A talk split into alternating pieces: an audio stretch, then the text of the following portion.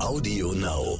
Denn wo können Kinder sich frei entfalten in der Sicherheit, aber eben auch ohne die Erwachsenen, die permanent sagen, wo es lang geht.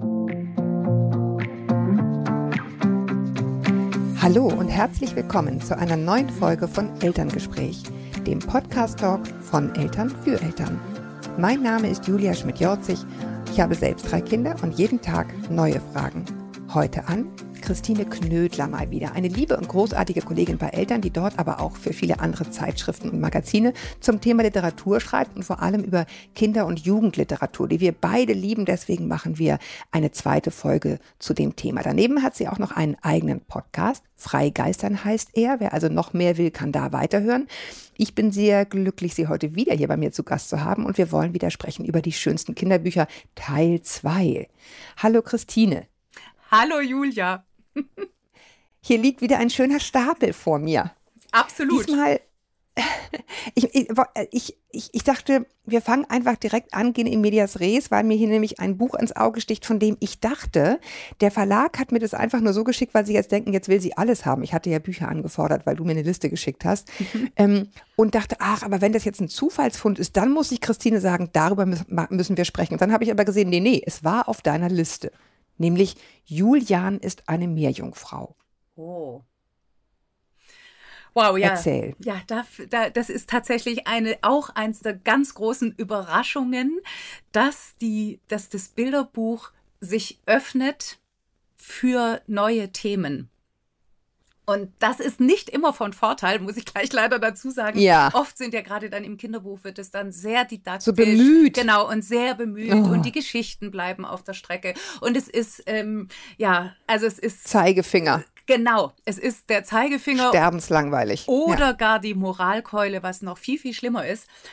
Dieses Thema jetzt ist, was ja auch die Gesellschaft bewegt, ist ähm, Veränderung von Geschlechterrollen ist äh, in dem Fall tatsächlich noch ein Schritt weiter, nämlich könnte man sagen Transgender. Und das Tolle an diesem Buch ist übrigens auch wieder aus einer Hand. Julian mhm. ist eine. Also aus einer Hand im Sinne von, ich muss einmal nur ergänzen, falls die Folge länger her ist, aus einer Hand heißt, die Autorin ist auch gleichzeitig die Illustratorin. Genau. Kannst du den Namen nennen? Jessica Love. Ich danke dir. Ich habe das Buch nämlich, Und man muss es so aussprechen, oder? Absolut, man muss es so ein bisschen. Absolut. Und ich muss gestehen, ich habe das Buch nicht, nicht äh, vor mir liegen, weil ich glaube, ich kann es mehr oder weniger auswendig. Und da fange ich jetzt tatsächlich mit den Bildern an, denn die sind ganz, ja, ganz außergewöhnlich. Es ist Wahnsinn. Die sind malerisch, die sind sehr Farben in ihren Farben sehr aussagekräftig und sie spielen überaus gekonnt damit, wann erzählt das Bild, und zwar nur das Bild, und wann erzählt der Text. Und es braucht ganz, ganz, ganz wenig Worte.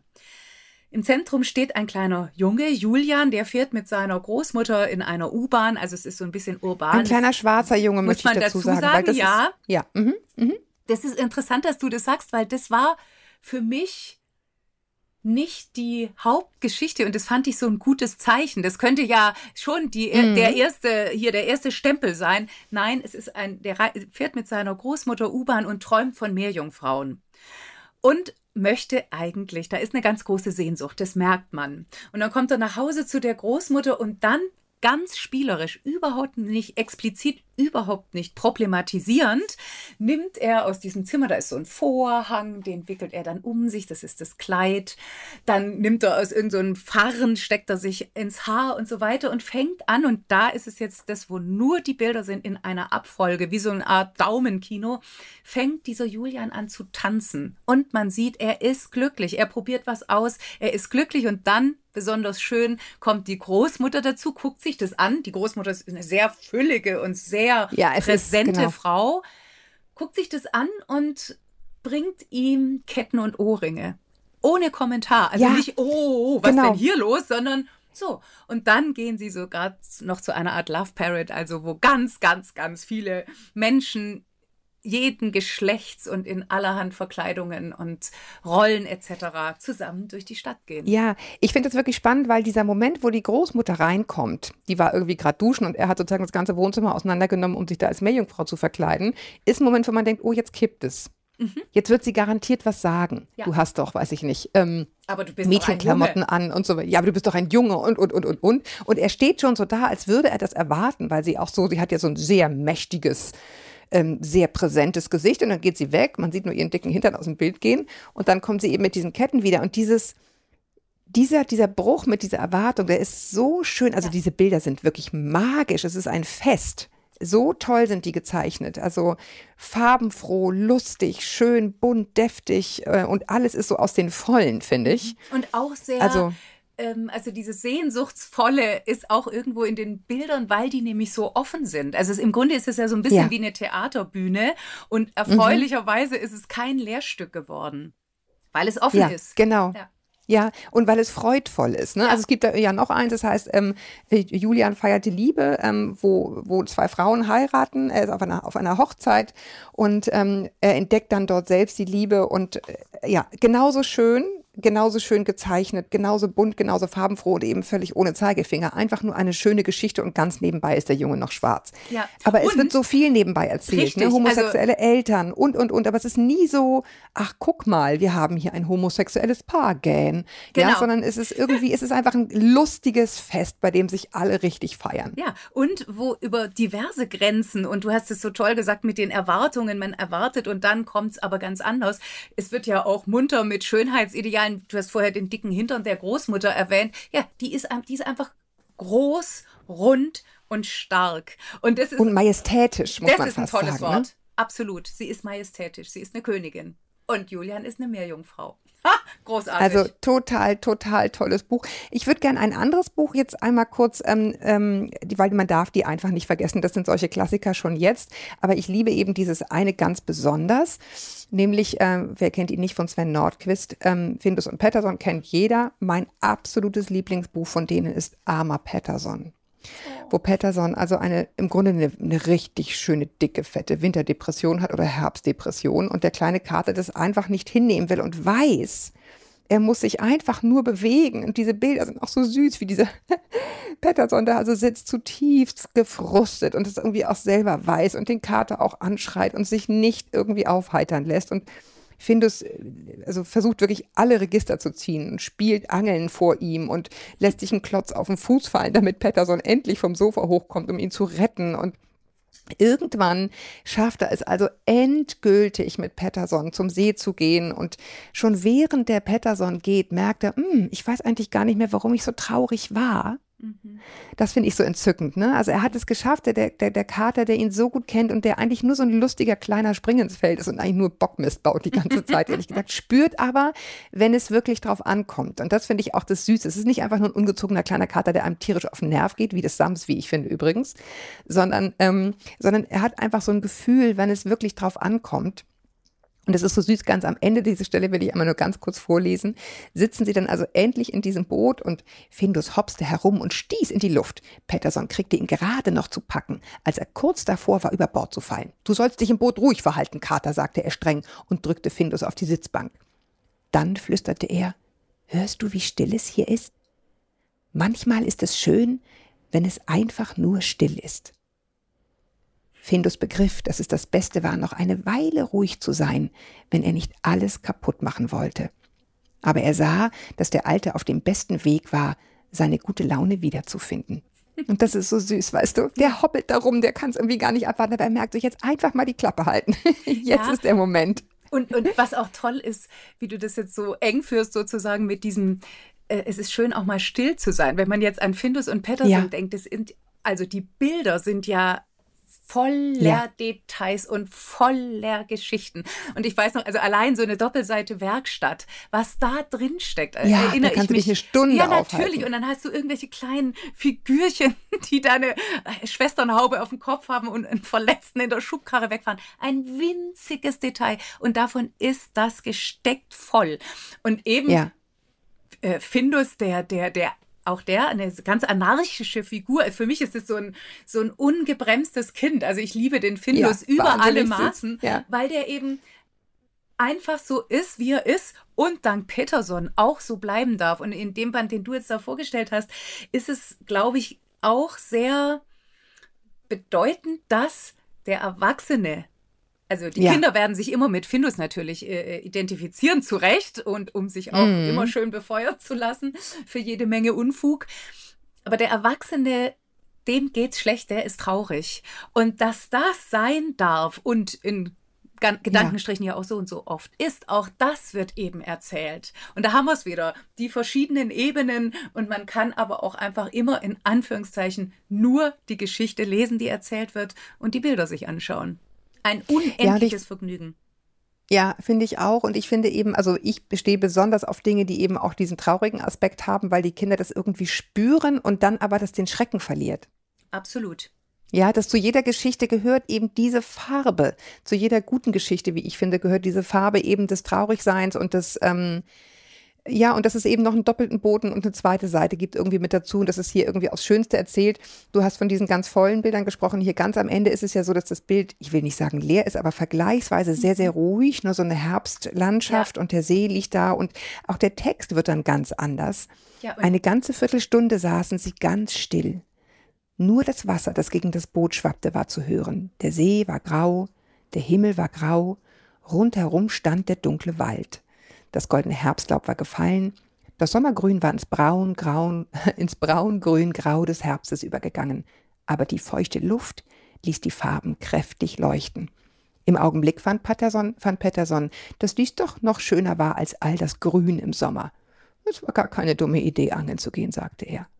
Hab ich's mir doch gedacht sagte Findus. Es ist so süß, ne? Mhm. Und das ist vor allen Dingen auch wirklich meisterhaft, dass man den ja. Rhythmus abwechselt, dass man den, die, die, die Fülle der Details sozusagen dem, was man in den Worten in dem Fall sagt, anpasst. Wenn es still ist, sind die Bilder ruhig. Und dann ja. gibt es aber auch wieder das Überschäumende. Und das ist, also das ist tatsächlich ja ein Könner eben.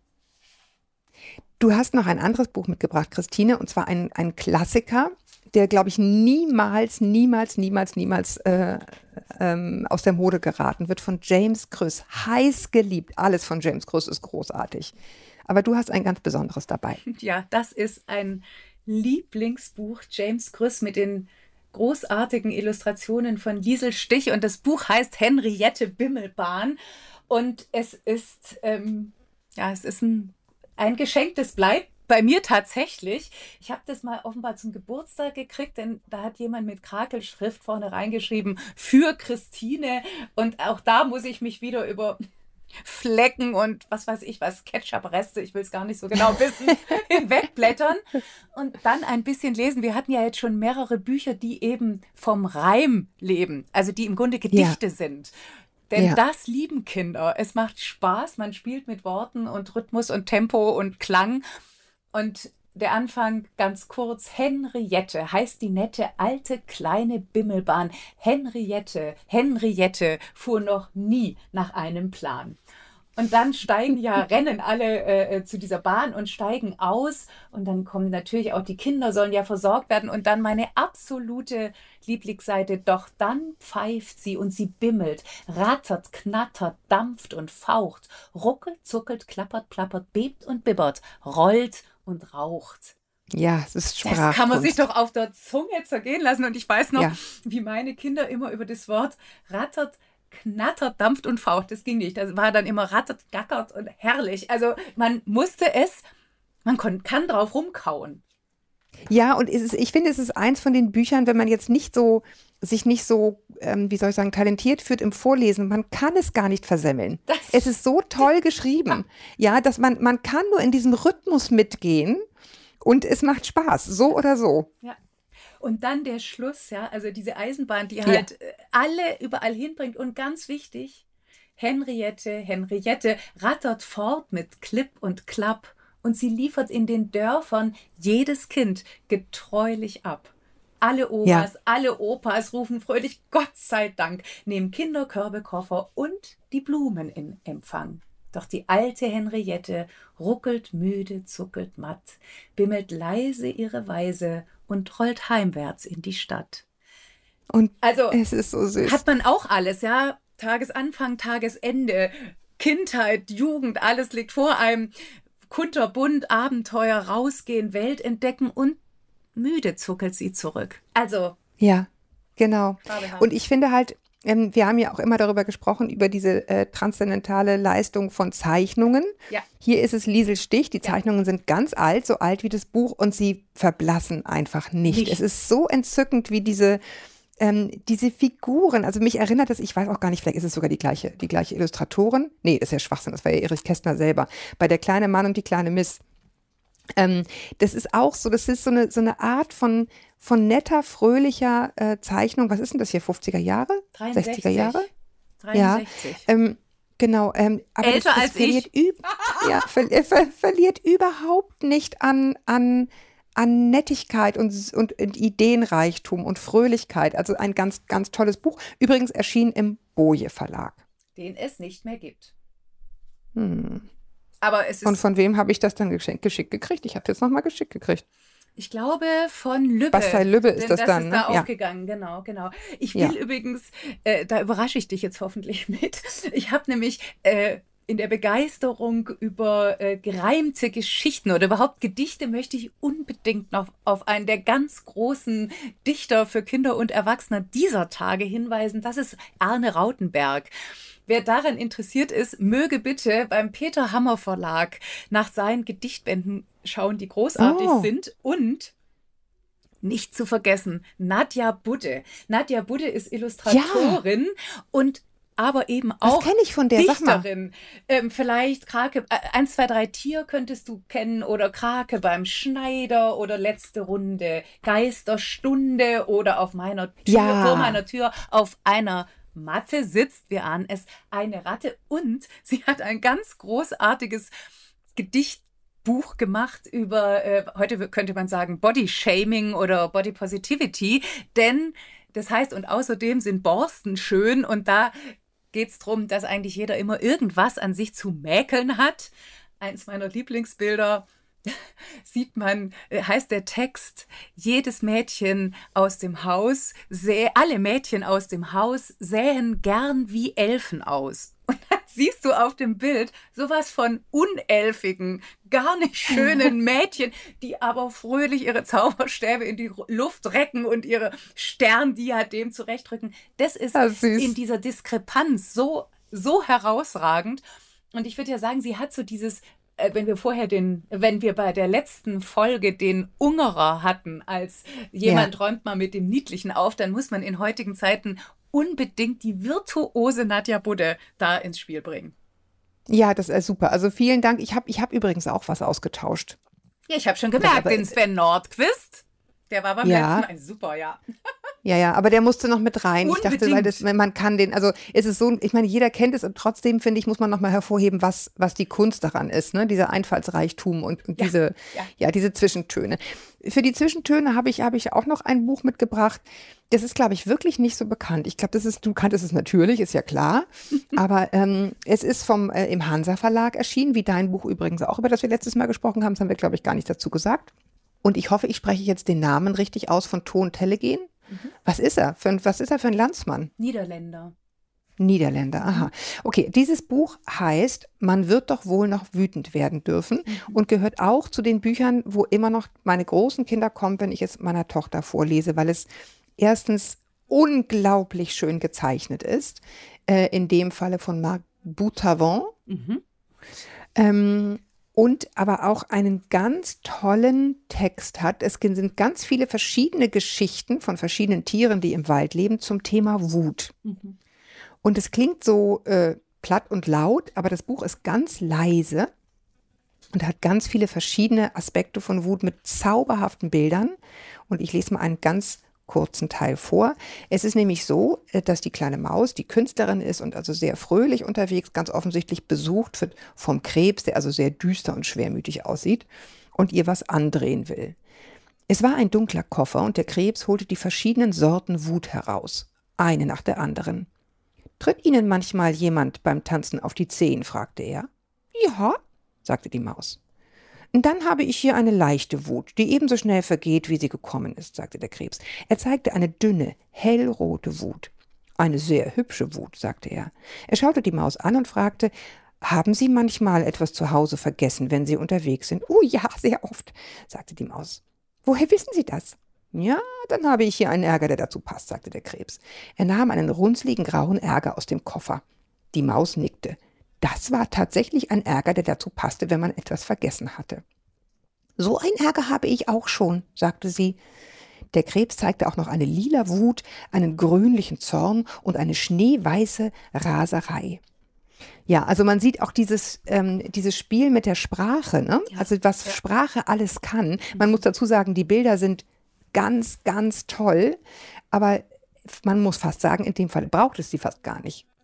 Ja, der Text ist auch so, also allein was du jetzt vorgelesen hast, das ist, da ist ja der Text schon so voller Sprachbilder. Man, also ja. man, das, das, spricht ja wirklich alle Sinne an. Man riecht, man hört, man schmeckt, man fühlt, man sieht natürlich vor dem inneren Auge. Und äh, so in diesen ganzen Schattierungen und Nuancierungen darf die Wut sein. Das ist ein, es ist ein herausragendes Buch. Übrigens eins von denen, wo ich ja sagen würde, das ist immer ein Qualitätszeichen. Die guten Kinderbücher, die sind für alle. Das ist ja nun marktstrategisch ja. klar, heißt immer Bücher für alle, Bücher für alle. In Klammern, dann hat man möglichst eine große Käuferschicht. Aber die sind wirklich für alle. Das ist, also auf so ja. einem Niveau sind die für alle. Und es ist eine ganz, ganz, ja, ich finde eine große Kunst. Wir hatten ja auch darüber gesprochen, dass das ja auch so, da sind so philosophische ja. Gedanken drin, aber eben auch nicht wieder so und so, liebe Kinder, passt gut auf, dass ihr es versteht, sondern ja, indem genau, er sondern es ist alles so hauchzart, ja, ne? Es ja, ist hauchzart stimmt. erzählt. Ja. Es, es endet hier zum Beispiel, ich muss es noch einmal, dann höre ich auf mit Vorlesen, aber es ist so, es ist so ein, so ein Fest. Was ist das? fragte die Maus. Das ist keine Bosheit, sagte der Krebs. Er räusperte sich. Das ist Traurigkeit. Das verkaufe ich nicht. Aber weil Sie es sind, geben Sie mir das, sagte die Maus. Hm, es ist genau genommen Wehmut, sagte der Krebs. Das ist eigentlich mehr als Traurigkeit. Er gab der Maus die hellblaue, halb durchsichtige Wehmut, schlug den Koffer zu und ging wieder. Die Maus setzte sich ans Fenster. Sie wickelte sich in die Wehmut und schaute in die Ferne. Mhm. Es war ein warmer, windstiller Morgen zu Beginn des Sommers. Ach, sagte die Maus und seufzte tief. Oh, ist das nicht so schön? Oh, Kann man gar nicht aufhören. Mhm. Allein es ist allein ein Wort wie Wehmut. Ja, es ist so altmodisch. Kein Mensch ja. würde das mehr in Kinderbuch schreiben, weißt du? Ja, das stimmt. Aber hier ist es halt drin. Ja, und, und äh, das fand ich auch vorher noch bei der, bei der Henriette Bimmelbahn. Da ist ja auch ein ja. Wort wie getreulich. Ich meine, ja. das ist, wo ich so denke, bitte, bitte, das muss und soll zurück in, in den aktiven Wortschatz und die Wehmut natürlich auch. Und da kann man Wortketten bilden. Wehmut, Mut, Mutlosigkeit, Zumutung, Widermut. Das alles steckt da drin. Also das, ja. ist, äh, das ist außerordentlich. Du hast ein kleines bockiges Tier noch mitgebracht. das ist auch so süß. Dieses Bild ist so großartig. Erzähle bitte. Welches meinte, Entschuldigung, da habe ich jetzt gerade nicht ganz. Von, Hen von, von Henrike Wilson, ah, das, das kleine Neinschwein. Ja, das ist eine fantastische Überleitung. Ich danke dir. Denn das kleine Neinschwein hat, könnte man jetzt, um ein bisschen in der Sprache zu bleiben, keinen Bock auf gar nichts. Man sieht ja. es, äh, da sind die Bilder ähm, viel weiß, äh, äh, sehr klar.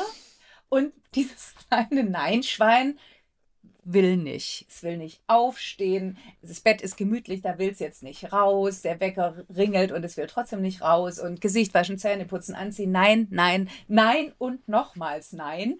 Das kleine Nein-Schwein nörgelt vor sich hin und äh, ist damit natürlich auch nicht gerade so unendlich zufrieden, aber es kann einfach nicht anders. Es kann nicht aus seiner Haut heraus und da wird dann auch irgendwann, es bockt fröhlich weiter, die Mutter Schwein wird irgendwann auch ziemlich sauer, sie rauschen zusammen in den, äh, in den Kindergarten auf dem Fahrrad und das Schöne ist, man kann ja, das ist sozusagen die kleine leise Botschaft, auch zu einem Nein Nein sagen. Und dann ändert sich wieder alles.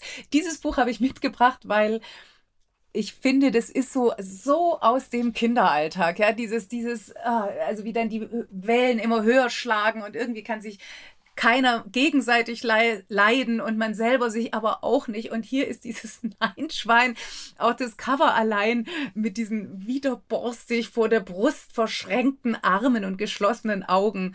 Also äh, null Bock und dann aber doch ein Happy End. Das ist sehr schön.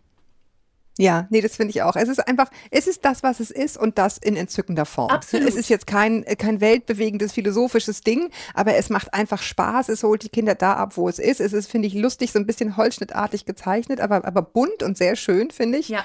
Und, ähm, ja, und am Ende, es, es endet eben mit Wärme. Also die Mutter zwischendurch geht ja auch die Hutschnur hoch und die verliert ihre Geduld und nimmt, den, nimmt das Schweinchen ja nackt mit in den Kindergarten, weil es sich einfach weigert, es sich anzuziehen. ähm, oder zumindest nur mit der Windel, sagen wir mal so. Ähm, aber am Ende zählt halt, man nimmt sich in den Arm und dann ist es auch wieder gut. Also es ist eine schöne kleine Geschichte, ja. aus der, die, die das Leben schrieb. Das stimmt und ich weiß auch gar nicht, ob sie so klein ist, denn dieses Ich bin wütend und in dem Buch darf ich das sein. Das ist, glaube ich, was ganz, ganz Wichtiges, weil wie oft, wenn wir uns jetzt in Elternrollen denken, ist das dieses, ah, nee, und wird halt drüber gebügelt. Und Henrike Wilson macht die Bühne auf und das Nein-Schwein kann protestieren auf allen Ebenen. Du hast, du hast noch einen Klassiker mit ja. und das bin ich sehr, sehr froh, dass du den mit hast, weil man, also das, ich finde, es gibt Sachen, die muss man jetzt nicht immer wieder sagen, so, die ist toll, die ist toll, natürlich ist Astrid Lindgren toll, aber Astrid Lindgren ist besonders toll bei Lotta. Und äh, das äh, habe ich tatsächlich sozusagen als äh, zur Seite gestellt, dem Nein-Schwein mit dieser Verweigerung, ist ja Lotta eine, jedenfalls in dem Buch Lotta zieht um, wie alles, wie alle ja. Bücher von Astrid Lindgren bei, bei Oettinger erschienen. Und Lotta zieht um, weil sie sich so wahnsinnig ärgert über ihre Geschwister, über ihre Mutter. Da muss sie noch einen kratzigen Pulli anziehen. Da schneidet sie ein Loch rein, weil sie diesen Pulli nicht will. Und jetzt weiß sie, da ist sie zu weit gegangen. Und zum Glück gibt es die Nachbarin Frau Berg und Tante Berg. Tante, Berg. Tante Berg. Und Lotta zieht in deren Schuppen. Und ich war, also das ist auch eins der Bücher, wo ich noch wirklich mich an an meine Gefühle als Kind ja. so erinnere. Ja. Also diese hilflose Wut. Ich kann nichts machen und die anderen haben eh immer recht und niemand hat mich lieb. Und dann mache ich aber doch was. Ich schneide ein Loch in Pulli. Da weiß ich, das darf ich echt überhaupt nicht. So, und jetzt muss ich weg. So, und Lotta darf das eben. Und dann weiß ich auch noch, dass Tante Berg die, diese Wonne, diesen verstaubten Schuppen daher zu richten und alles schön zu machen und abzufeuern. Dann findet sie noch alte Puppen und spielt mit dem. Und sie kriegt Besuch von ihrer Familie, die ihr eigentlich ziemlich deutlich sagen, dass sie sie vermissen. Und äh, ja, am ja, ja, Abend, ah, so, und was auch herrlich war als Kind, weiß ich noch, sie kriegt Pfannekuchen. Und zwar backt Tante Berg Pfannekuchen und legt die in den Korb und die Lotta darf die dann in dem Korb nach oben ziehen. Ich weiß nicht, wie ich so dachte, wo gibt's denn sowas? Da macht eine was, was echt nicht erlaubt ist und wird auch noch sozusagen belohnt. Und wo darf man das? In Büchern. Und wo, wo kann man das dann kennenlernen? In Büchern. Ist es nicht großartig? Und dann kommt eben, ja. geht Lotta zurück und alle freuen sich und sie geht zurück und verliert eben nicht eine Sekunde ihr, ihr Gesicht. Also das ist fantastisch und Lotta auf der anderen Seite ist ja so die, die völlig unerschrockene. Der, der Satz, der Lotta-Satz ist, ich kann alles im Geheimen. Ja. Genau. oder oder auch so dieses, dieses, dieses völlig überzeugte, es ist schon Wahnsinn, was ich alles kann. Ja. und das ist einfach so entzückend. Also was ich, was ich auch finde, ist, das ist ja auch bei diesen Bullabü-Büchern so. Ja. Und auf eine gewisse Weise auch bei Ronja Räubertochter muss man natürlich auch einmal erwähnen, wie ich finde, ein Hammerding bis nach wie vor und immer aktuell und immer schön, ist ähm, auf eine gewisse Weise die anwesende Abwesenheit von Erwachsenen. Mhm. Sie sind irgendwie da. Sie bilden so ein, so ein Grundsummen von, wenn was ist, kann ich kommen und dann macht mir jemand ein Pflaster. Ja. Ja, aber ansonsten haben sie sich rauszuhalten oder Gebäck zu reichen. und vollkommen recht, ja. Das, ja, und das ist so entzückend, finde ich, weil, und das ist ehrlich gesagt was, ähm, wo mir das Herz ein bisschen schwer wird, wenn ich diese Bücher lese, was heute ein bisschen fehlt. Ja, also man sagt ja irgendwie, Eltern verbringen so viel Zeit wie noch nie mit ihren Kindern, was ja total schön ist. Mm, aber ich weiß gar nicht, ob das eigentlich der springende Punkt ist oder ob es nicht mehr so ein Ich bin da ja. ähm, ob das nicht eigentlich reicht. Und in diesen Büchern reicht das. Und es reicht auch, ähm, so eine Tante Berg zu haben. Und ich bin wirklich mit genau solchen Tante Bergs aufgewachsen. Bei mir hieß sie Oma Hoffmann und hatte ein, ein, also, ein, also heiß geliebte Frau, über die ich auch nochmal ein, ein Kinderbuch schreiben werde eines Tages. Das war noch so eine Oma aus Ostpreußen mit diesen Kitteln, weißt du? Ja. Und mein Bruder hat bei der die erste Zigarette geraucht und ich habe irgendwie mit ihrem Wellensittich gespielt. Es war so schön dort, weil die so lebensklug war und, und, ähm, und man irgendwie alles durfte. Es war nie gefährlich oder so. Ne? Es war einfach eine Frau mit einem guten Herzen, die viel erlebt hat und die ein Gefühl dafür hatte, was Kinder toll finden und sei es nur, wenn der Wellensittich um den kleinen äh, Handspiegel irgendwie rumtanzt. Und das hat die Tante Berg eben auch. Absolut. Und das finde ich, deswegen liebe ich diese Bücher so. Mhm. Und ich finde, du sprichst da was ganz, ganz Wichtiges an mit diesem, mit dieser Abwesenheit der Erwachsenen. Denn wo können Kinder sich frei entfalten in der Sicherheit, aber eben auch ohne die Erwachsenen, die permanent sagen, wo es lang geht. Und da hat sich ja, ja, nicht nur gesellschaftlich sehr viel verändert, jetzt aber natürlich, also ich würde immer sagen, aus einem positiven einer positiven Grundhaltung dahinter steht ja nicht, ich will die bremsen, sondern ich will sie beschützen. Aber es gibt eben ein zu viel an Schutz und ein zu viel an alles richten für sie, sodass die Kinder nicht mehr ihre eigenen Nischen haben. Und das ist, glaube ich, tatsächlich also mir tun die Kinder da immer wahnsinnig leid, mir tun auch die Erwachsenen leid. Und du hast vollkommen recht, man merkt es oft in den Geschichten, denn die sind auch mit Hand, ja. angezogener Handbremse. So richtig viel ja, Conny, passieren. Conny rauf ja und nicht. runter. Ein ja. Kind unter ständiger Beobachtung, ein Albtraum. Furchtbar. Ja, uh. aber läuft wie geschnitten Brot, gell, muss man dazu sagen. Ja, ein ja, Bestseller. ja, darüber wollten wir auch noch sprechen und lass uns das ruhig einmal machen, nämlich über die Bücher, wo man als Eltern denkt, oh nee, bitte nicht schon wieder den Scheiß vorlesen. ähm, aber die Kinder lieben es. Dazu gehört Conny, man muss es sagen. Also das sind ja sauber, sauber gearbeitete Bücher, wohlgemerkt. Ne? Ich will da jetzt um Gottes Willen niemanden diskreditieren, aber sie sind halt, sie gähnen für mich vor, vor Langeweile. Mhm. Ähm, und dazu zählt für mich auch Bobo Siebenschläfer, ein Klassiker seit, ich weiß nicht, ich glaube 40 Jahren, 30 Jahren, ewig. Ewig. Ewig. Ja die, die, die, Kinder, die Kinder lieben es, die Eltern verstecken es, damit sie es nicht mehr vorlesen müssen. Äh, also so war es bei uns jedenfalls. Aber irgendwie ist es bei Bobo Siebenschläfer jedenfalls auch so, dass die Sprache wenigstens so geradeaus ist und die Zeichnung so ganz nett.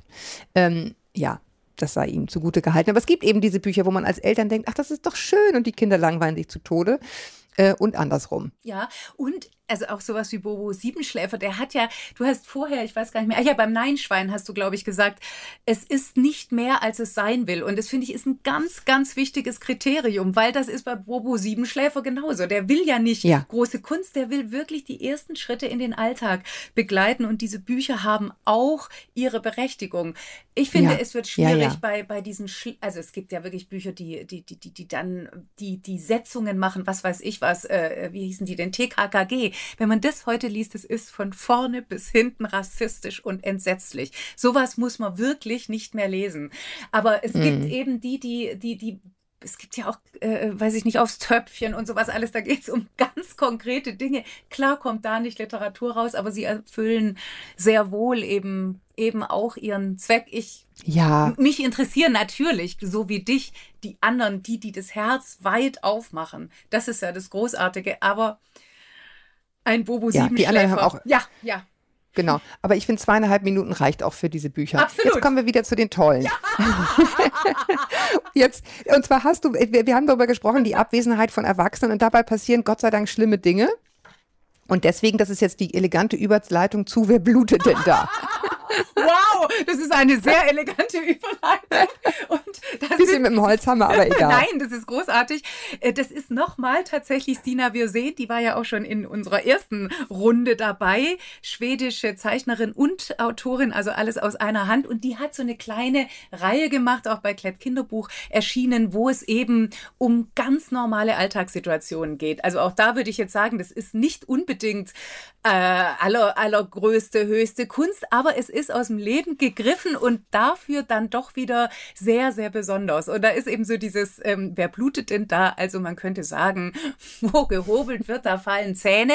Also ja. eines dieser Wesen verletzt sich mal wieder. Es, es passiert einfach. Wenn man was riskiert, kann auch was passieren. Und dann wird es so ganz beiläufig eben aufgelöst, wie gut das ist eben ist die Bühne sozusagen erst äh, findet das Drama statt und dann ist aber das Ende alles wieder gut und genauso ist dieses Buch. Am Ende ist alles Ja. gut.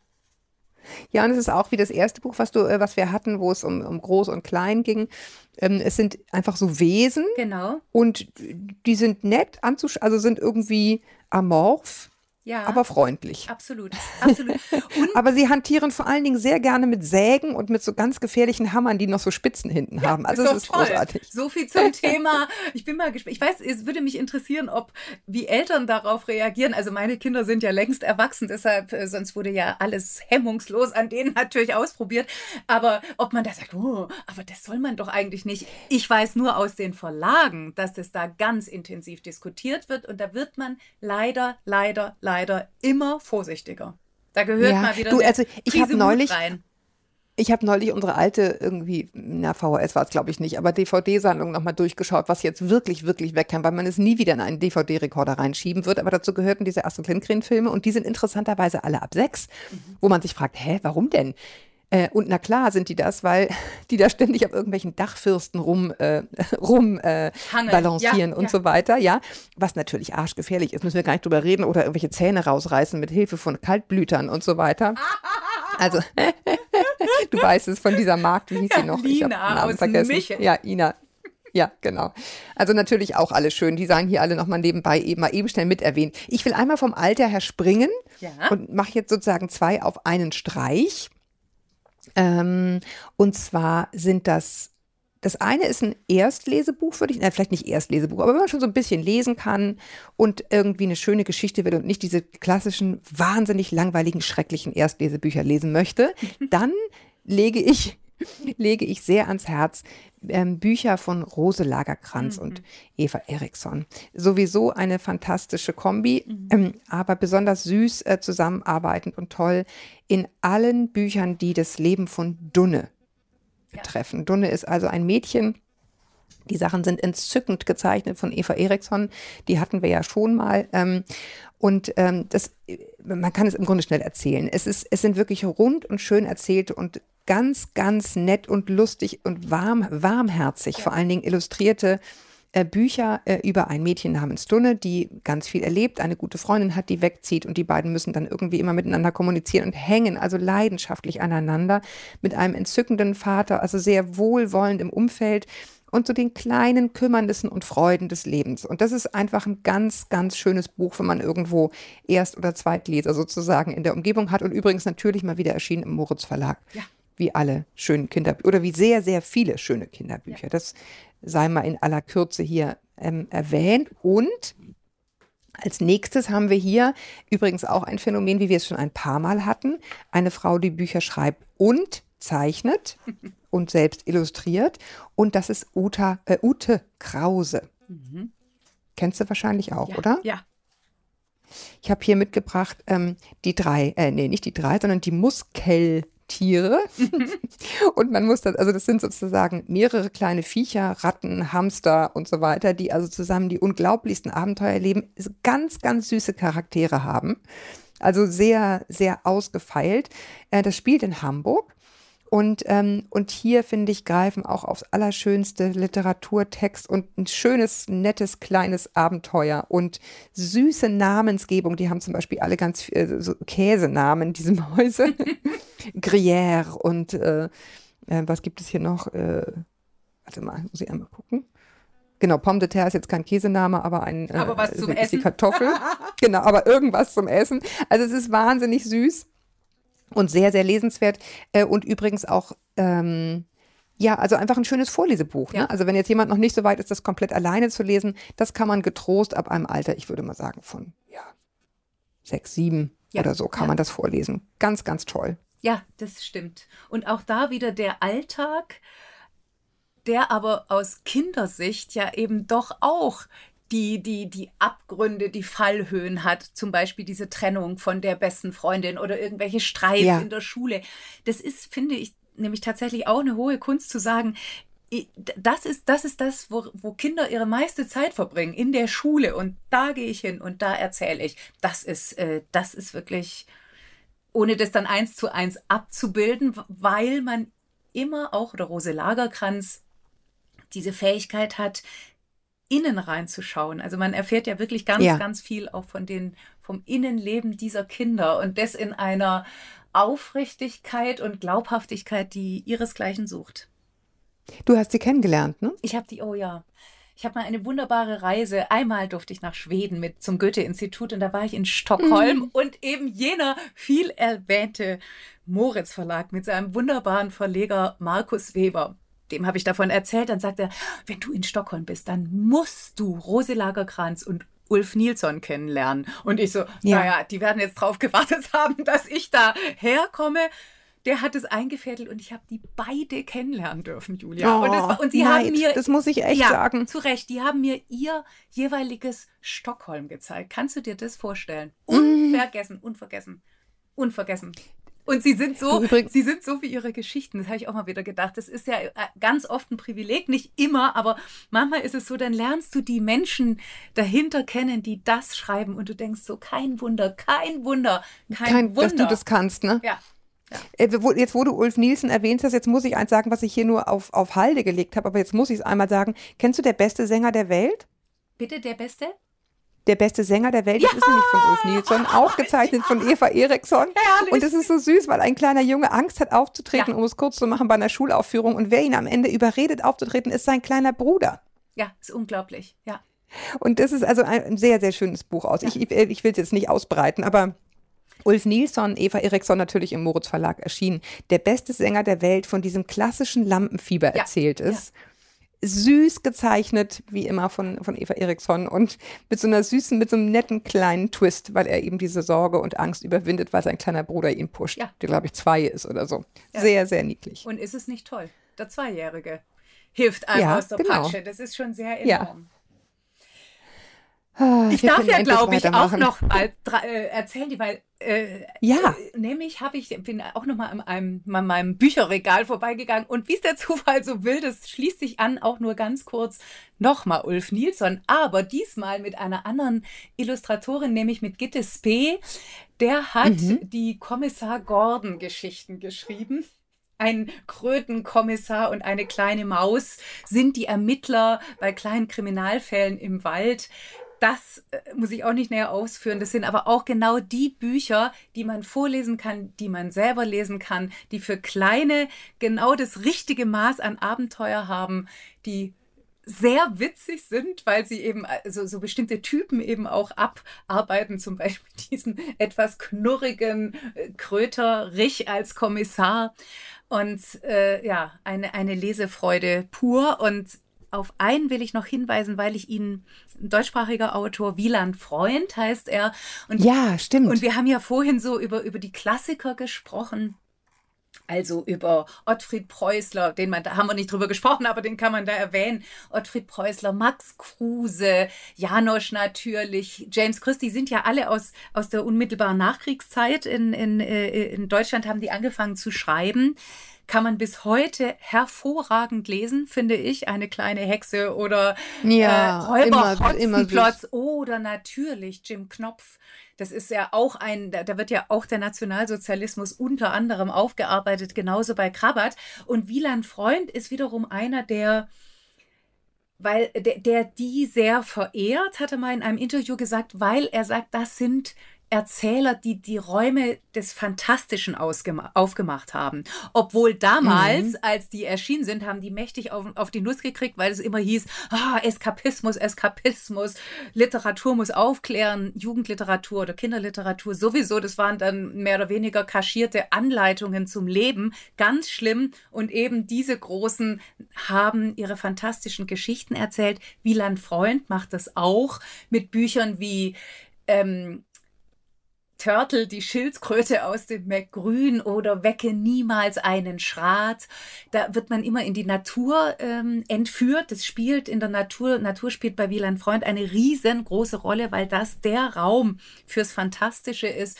Er hat Krakonos geschrieben, da, da, da, da spielen dann die alten Geschichten, in dem Fall von Rübezahl, eine Rolle. Das verwebt er ganz kunstvoll, aber es funktioniert auch alles, wenn man es nicht entschlüsseln kann. So wie eben auch sein neues Ja, das Buch, ist eben auch immer wichtig, dreimal ne? was du als Erwachsener drin siehst. Genau. Ja, also ja. Äh, das heißt dreimal schwarzer Kater. Alle Bücher sind bei Beels und Gilberg erschienen und das ist ein hervorragendes Märchenabenteuer und äh, hat aber eben auch diese ganzen, ganzen Ebenen. Da geht's wieder um Tiere, wieder um Natur.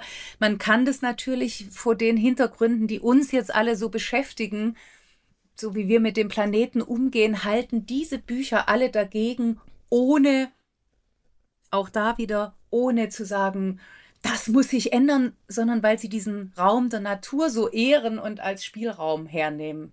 Also ja, das ist ja immer, das ist ja immer die große Kunst, ne? Haben wir schon mehrfach darüber gesprochen, dass es, es zu erzählen, ohne es mit dem Zeigefinger ja, zu erzählen, ja. dass man sich schon langweilt als Erwachsener, weil man denkt, aha, wieder ein Buch über hm, hm, hm, hm, ja. Ähm, so ähm, über Toleranz. Aha, ne, so, mhm. aber es muss halt dann auch ein Fest sein, es zu lesen, sonst, sonst verfängt es einfach nicht. Also wir könnten ewig weitermachen. Aber wir, wir haben ja noch eine Folge. Wir haben noch ein, wir haben noch einen gut. Also insofern oh, paar, Bücher, paar Bücher kriegen wir noch, kriegen wir noch unter. Ich danke dir, Christine, für deine Zeit. Ich kann nur wieder und die sagen, vielen schönen Bücher. Sehr, sehr, sehr gern. Ich danke euch da draußen fürs Zuhören. Ich freue mich, wenn ihr uns schreibt mit Feedback oder euren Fragen. Ihr wisst ja, an Elke und mich an podcast.eltern.de.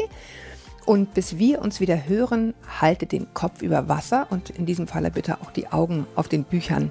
Bis bald.